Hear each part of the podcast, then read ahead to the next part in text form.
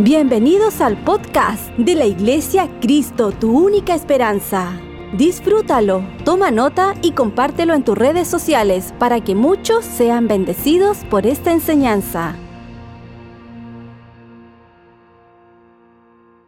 Hoy día yo quiero compartir, porque no puedo dejar de hacerlo, ¿cierto? Eh, una palabra que obviamente nos va a recordar acerca del Padre o de los padres. Y el antenoche, sí, anoche, antenoche, se me ocurrió hacer una pregunta a través de mis redes sociales. Eh, ¿Qué es un buen padre?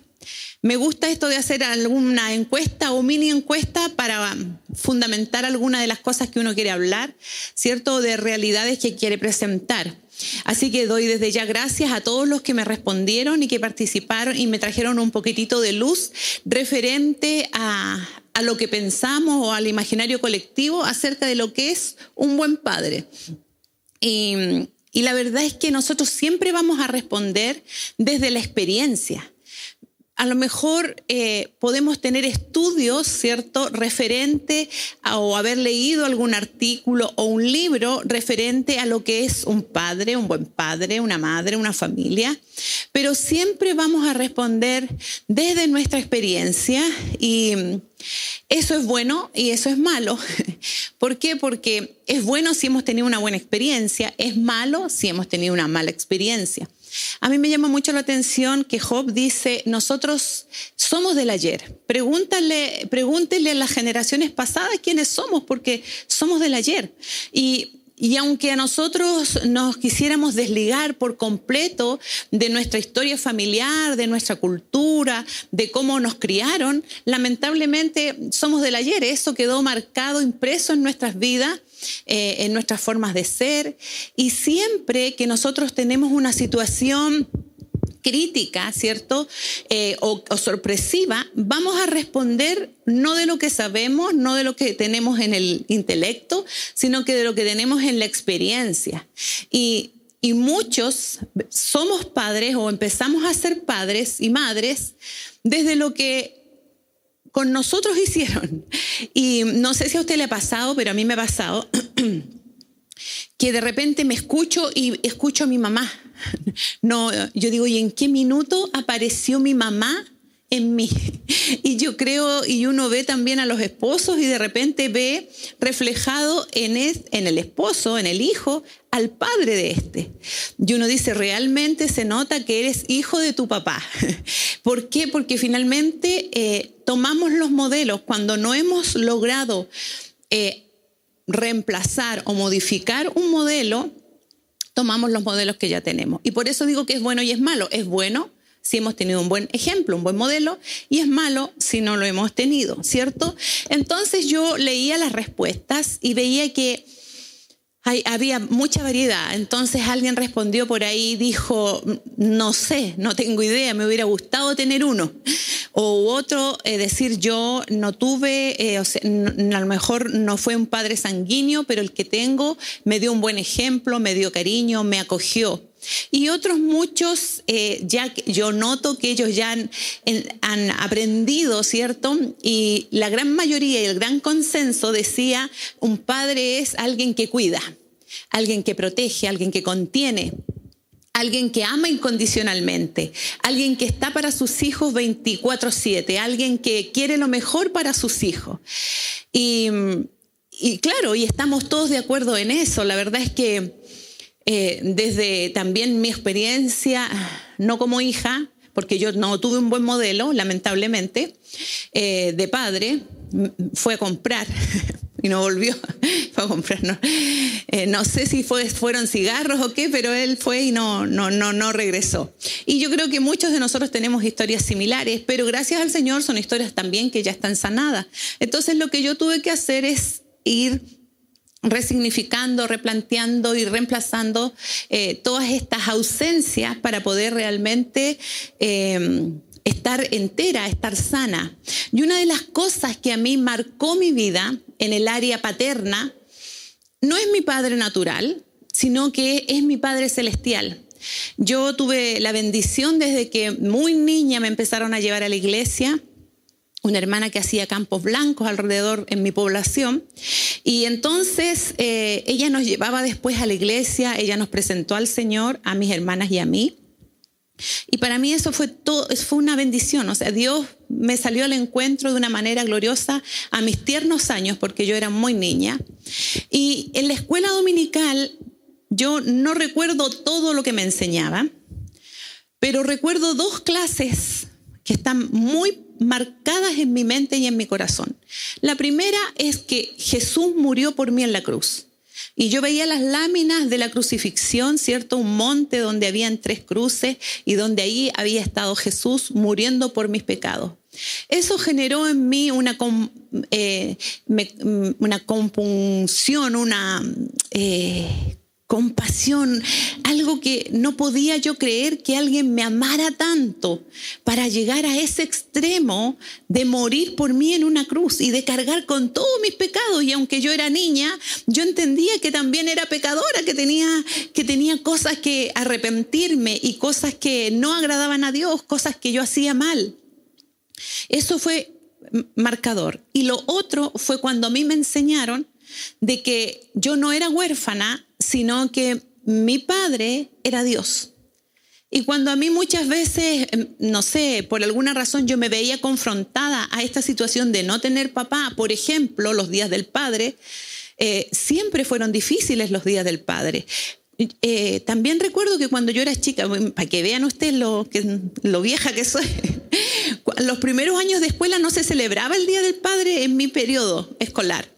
Después, cuando ya estábamos más grandes, lamentablemente, tipo 9, 10 años, empezaron a, ocurrir, si yo digo, ¿a quién se le ocurrió celebrar el Día del Padre en la escuela con tantos niños que como yo no teníamos padres? Para nosotros, porque no era solo yo, era un buen grupo, era, un, eh, era una crisis ese día. Porque primero había que hacer un regalo para el Día del Padre, un trabajo manual, y había que entregárselo ese día al papá. Y no había papá, y no había un tío, y no había nadie. Entonces uno se quedaba con el regalo y lo terminaba escondiendo detrás de, la espalda. Y yo, yo siento que muchos pasaron por eso, lo estoy segura. Y era súper complicado. Entonces, eh, en, estas, en estos momentos, cuando yo era confrontada con eso, yo escondía mi regalo. Pero en mí yo decía, yo tengo un padre y un padre mejor que todos estos padres, porque mi padre es Dios. Eso me permitió a mí crecer con seguridad, con identidad, sabiendo que mi padre me amaba, mi Padre Celestial me amaba de una manera incondicional, tanto así que había enviado a su Hijo Jesucristo a morir en la cruz. Esto no es el mensaje, esto es solo la introducción. Pero quiero decirles que, que sí, es así. Eso es lo que vivimos, pensamos y pasamos. Pero hoy día hay acuerdo, por lo menos dentro del mundo cristiano, porque si usted pregunta afuera, hoy día el padre, la figura masculina tampoco tiene una trascendencia, pero de acuerdo al modelo bíblico, la figura masculina del padre tiene un poder y una autoridad y una responsabilidad sumamente importante. ¿Sabe por qué? Porque esta figura es la que revela o representa el carácter y el corazón de Dios. Me llama tanto la atención de que Dios siempre se ha querido mostrar. ¿Y cómo se ha mostrado a nosotros? Como Padre. Él se revela como Padre. Entonces, por ahí vamos a tener que entender que la figura paterna es sumamente importante. Entonces, cuando yo pienso en un modelo bíblico de un buen padre, también es interesante leer esto en la Biblia, de que no habían familias perfectas. Encontramos muchos malos ejemplos y malos modelos de padre, a pesar de que fueron buenos sacerdotes o buenos reyes o esto o lo otro, pero como padres fallaron en muchos aspectos. Es tremendo cuando uno empieza a buscar y uno dice, a ver, voy a pensar, no sé, en Elí, o en David, o en este, o en aquello. Finalmente me encuentro que tenían sus serios problemas en el área, en el área paterna, ¿cierto? Entonces, eh, pero siempre hay un, la Biblia siempre nos entrega una alternativa. Y uno de los que a mí más me bendice es el padre del hijo pródigo. Yo quiero leer toda la historia, es larga, eh, y que la encontramos en Lucas 15, Lucas 15, versículo 11 en adelante, y dice así, yo lo voy a leer en la eh, nueva traducción viviente, y dice así, para ilustrar, esta, eh, para ilustrar mejor esta enseñanza, Jesús le contó la siguiente historia. Un hombre tenía dos hijos. El hijo menor le dijo al padre, quiero la parte de mi herencia ahora, antes de que muera. Entonces el padre accedió a dividir los bienes entre sus dos hijos. Pocos días después, el hijo menor empacó sus pertenencias y se mudó a una tierra distante donde derrochó todo su dinero en una vida desenfrenada. Al mismo tiempo que se le acabó el dinero, hubo una gran hambruna en todo el país y él comenzó a morirse de hambre convenció a un agricultor local que lo contratara y el hombre lo envió al campo para que diera de comer a sus cerdos. El joven llegó a tener tanta hambre que hasta las algarrobas con las que alimentaba a los cerdos les parecían buenas para comer, pero nadie le dio. Cuando finalmente entró en razón, se dijo a sí mismo, en casa hasta los jornaleros tienen comida de sobra y aquí estoy yo muriéndome de hambre. Volveré a la casa de mi padre y le diré, Padre, he pecado contra el cielo y contra ti. Ya no soy digno de que me llamen tu hijo. Te ruego que me contrates como jornalero. Entonces regresó a la casa de su padre y cuando todavía estaba lejos, su padre lo vio llegar lleno de amor y compasión, corrió hacia su hijo, lo abrazó y lo besó. Su hijo le dijo, Padre, he pecado contra el cielo y contra ti, ya no soy digno de que me llamen tu hijo. Sin embargo, su padre dijo a los sirvientes, rápido, traigan la mejor túnica que haya en la casa y vístanlo, consigan un anillo para que para su dedo y sandalias para sus pies. Maten el ternero que hemos engordado. Tenemos que celebrar con un banquete porque este hijo mío estaba muerto y ahora ha vuelto a la vida. Estaba perdido y ahora ha sido encontrado. Entonces comenzó la fiesta. ¡Wow! Me emociona esta historia y, y no dudamos en que este es el, o sea, si hay alguien en la Biblia que se merece, ¿cierto?, el, la escarapela, el sello, la medalla de mejor padre, es este padre, del que no conocemos su nombre, ¿cierto? Porque es una parábola que el Señor eh, lo entregó. Pero me emociona esta, esta revelación porque habla del carácter de Dios. Si usted lee los capítulos, los versículos antes del mismo capítulo 15, habla de cómo se extraviaron cosas y de cómo fueron halladas. Habla primero de la oveja perdida, luego habla de la dragma perdida y luego habla del hijo que se había perdido y de la alegría y del regocijo que produce a quien lo encuentra justamente el encontrarlo. Y Jesús le, les habla esta parábola a los que estaban eh, molesto a los religiosos que decían, pero ¿cómo? Pero él se sienta con pecadores, los, los atiende, los recibe, los cobija, siendo que el pensamiento judío en ese tiempo era que Dios consuma a los pecadores, que los mate, que los extermine. Pero veían que Jesús no se comportaba así. Entonces, para mejor comprensión de ello, Jesús les empieza a enseñar a través de parábolas y le dice, mira, ¿quién? Uno de los pastores que tenía 100 ovejas pierde una, no deja las 99 y va por aquella que se perdió. Y cuando la encuentra se regocija. Luego habla de la dragma y le dice que una mujer perdió una dragma, una moneda y, y mueve la casa y alumbra la casa y recorre todo. Y cuando la encuentra, wow, qué gozo porque encontró lo que se había perdido, rescató de alguna manera lo que se había perdido. Y luego pone ya con mayor énfasis, ¿cierto? Al hijo Mira, este es el Hijo. ¿Y qué es lo que quiere revelar Jesús con esto? El carácter del Padre y cómo este Padre tan tierno estuvo dispuesto a, eh, a abrazar a aquel Hijo que se perdió. ¿Cierto? Ahora, me gusta cómo lo expresa. Bueno, Él es nuestro Señor, ¿cierto? Maravilloso para hablar, para exponerlo, ¿cierto? Pero pinta un escenario y, una, y, pone una escena oscura donde un hijo se revela al padre y le dice, padre, ¿sabes qué? Dame, dame lo que me corresponde. En Israel podían heredar previo a la muerte, los padres podían hacer esto, pero era duro que un hijo le diga al padre, sabes qué, dame lo mío porque va a ser mío igual, cuando te mueras va a ser mío igual. Era casi como esperar la muerte, era duro. Sin embargo, él fue y le dice, padre, sabes qué, dámelo, ¿cierto? Entonces pone esa escena y me sorprende que él, ah, que él le entregó. Él le entregó aquello que que sí le correspondía. Ahora, él no podía repartir sus bienes como quisiera. La ley también lo normaba a él. Y el primogénito tenía que recibir una doble porción. Por lo tanto, si él tenía dos hijos, su fortuna tenía que dividirla en tres. Y dos, las dos primeras porciones correspondían al primogénito y una última porción iba a corresponder a este hijo menor en el caso de que tuviera dos hijos. Así es que de esa manera eh, él la dividió y le entregó, ¿cierto? Pero, pero cuando uno es padre o madre, uno tiene más años, tiene más experiencia. Y estamos hablando de un padre que ya tenía hijos grandes, grandes como para poder hacer uso de una herencia, ¿cierto? Entonces hablamos de un padre ya de una cierta edad, eh, de, una cierta experiencia, porque la verdad es que cuando somos padres, eh, cuando nuestros hijos tienen uno o dos años, nosotros seguimos siendo casi hijos, hijos con hijos.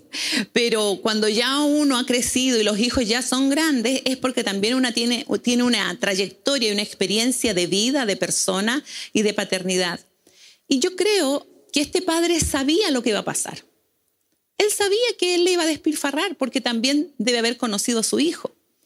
Sin embargo, aceptó la solicitud y se lo entregó. Y sabe, a mí me habla de, generosidad, pero también me habla de respetar eh, las decisiones de nuestros hijos, de respetar... Eh, es, duro, es duro para un padre y yo lo sé.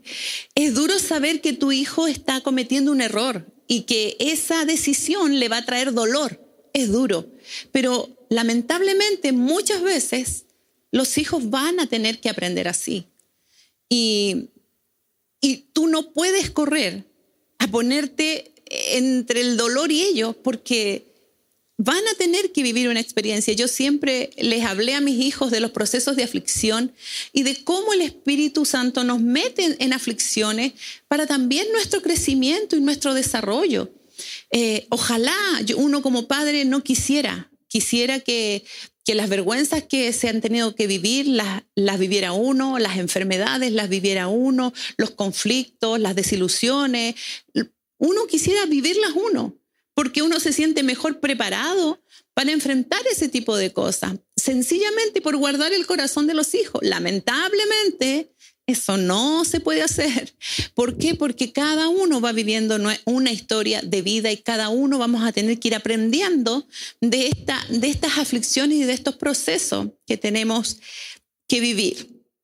Eh, y yo creo con todo mi corazón que el Espíritu Santo le está hablando tanto a padres como a hijos respecto a esto. Sin embargo, el padre lo dejó, le entregó la herencia y dejó que lo que tuviera que suceder sucediera. Entonces, ahora vamos a la segunda escena donde vemos a este hijo repartiendo, malgastando el dinero del padre, yendo a fiesta, bueno, según lo que dice después el, el hijo mayor, ¿cierto? Malgastándola con mujeres, eh, con amigos, en, en cosas que no aprovechaba, la perdió, ¿cierto? Y dice que...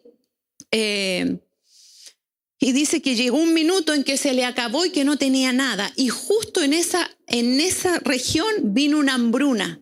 Y era tanta el hambre que él tenía que no hallaba qué hacer. Y dice que convenció a alguien allí para que le diera trabajo. Y él le dijo, mira, lo único que te puedo dar es apacentando cerdos. Ahora usted tiene que, eh, que saber que una de las cosas eh, inmundas que considera el pueblo judío son los cerdos. Entonces, más encima, cuidar, apacentar cerdos era realmente denigrante para un joven judío y se supone que era un joven que había estado en, una muy buena situación, ¿cierto? Era un, hijo de papá de la casa. Entonces, ya verlo apacentando lo que sea era complicado, pero cerdo era realmente la expresión viva de ruina de caer muy, muy, muy abajo.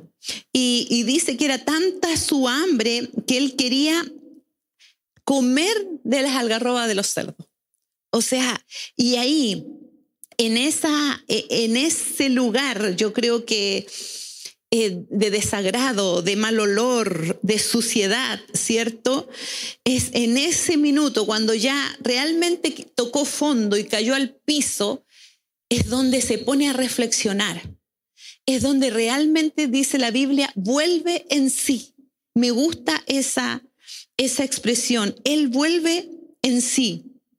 Y, y cuando vuelve en sí, dice, en la casa de mi padre, aún los jornaleros, dice, tienen abundancia de pan. Había tres, tres eh, tipos de personas que habitaban la casa del Padre, los hijos, los esclavos y los jornaleros.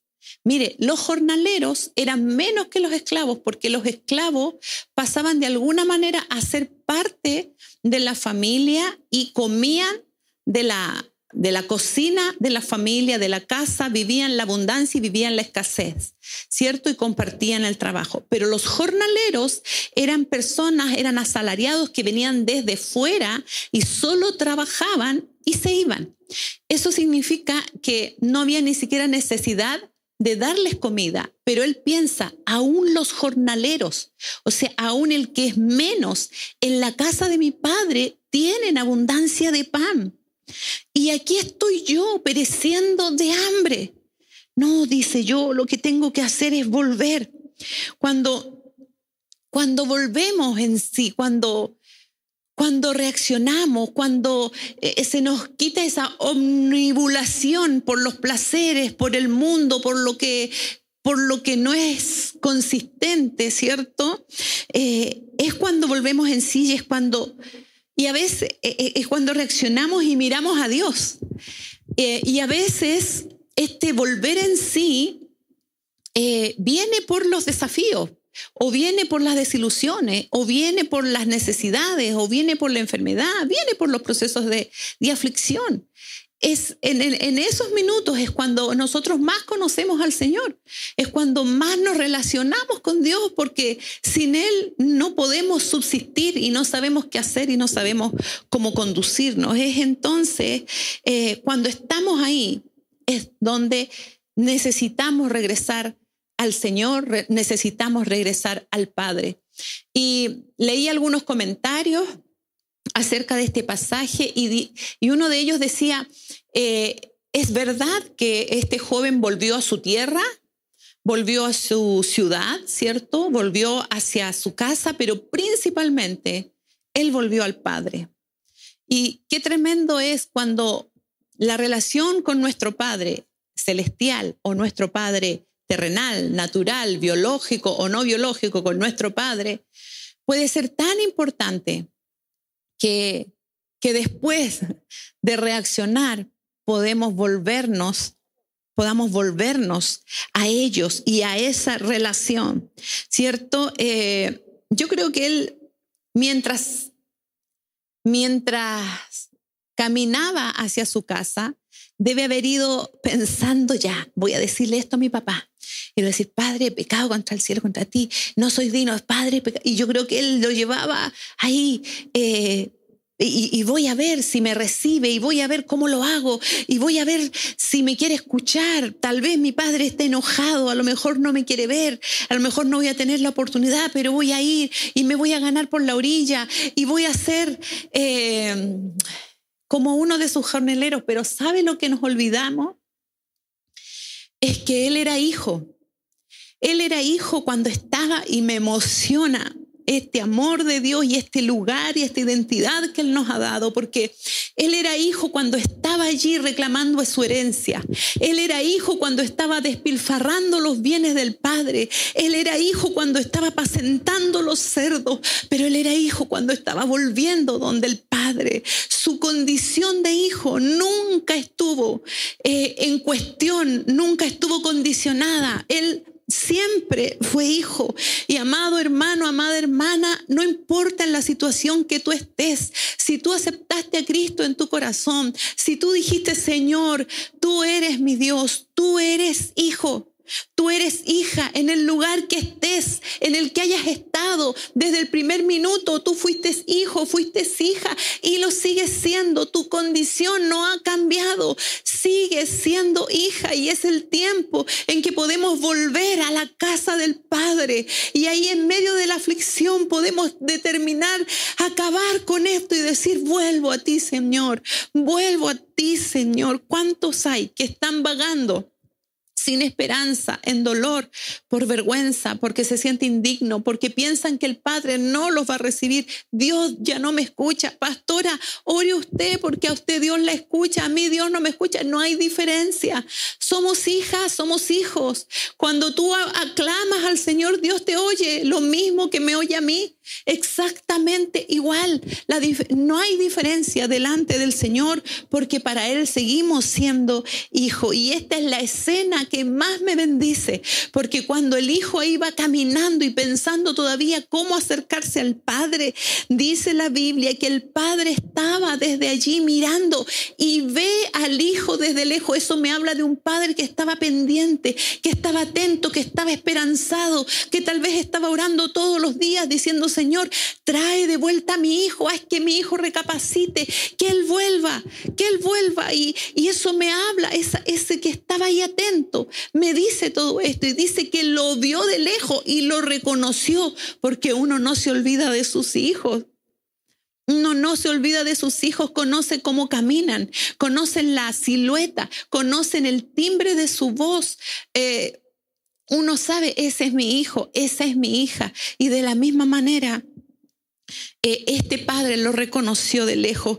Y antes que el hijo pudiera empezar a desarrollar todo su speech, todo su argumento para sensibilizar al padre, dice que el padre corrió a él wow, esto es maravilloso. El padre corrió a él y le abrazó y les echó sobre su cuello y dice la Biblia que le besó y dice que le besó mucho. Eso es lo que dice el original, le besó mucho, le, besó frecuentemente y llamó a los criados y le dijo, traigan vestido, traigan anillo, eh, pónganle zapatos, maten el becerro, vamos a hacer una fiesta porque este que estaba muerto ha resucitado, este que estaba perdido es hallado. Y este es el corazón de nuestro Dios. Este es el corazón del Padre. Y si hoy día queremos tener una respuesta clara en cuanto a qué es un buen Padre, un buen Padre es alguien que se compadece, es alguien que ama incondicionalmente,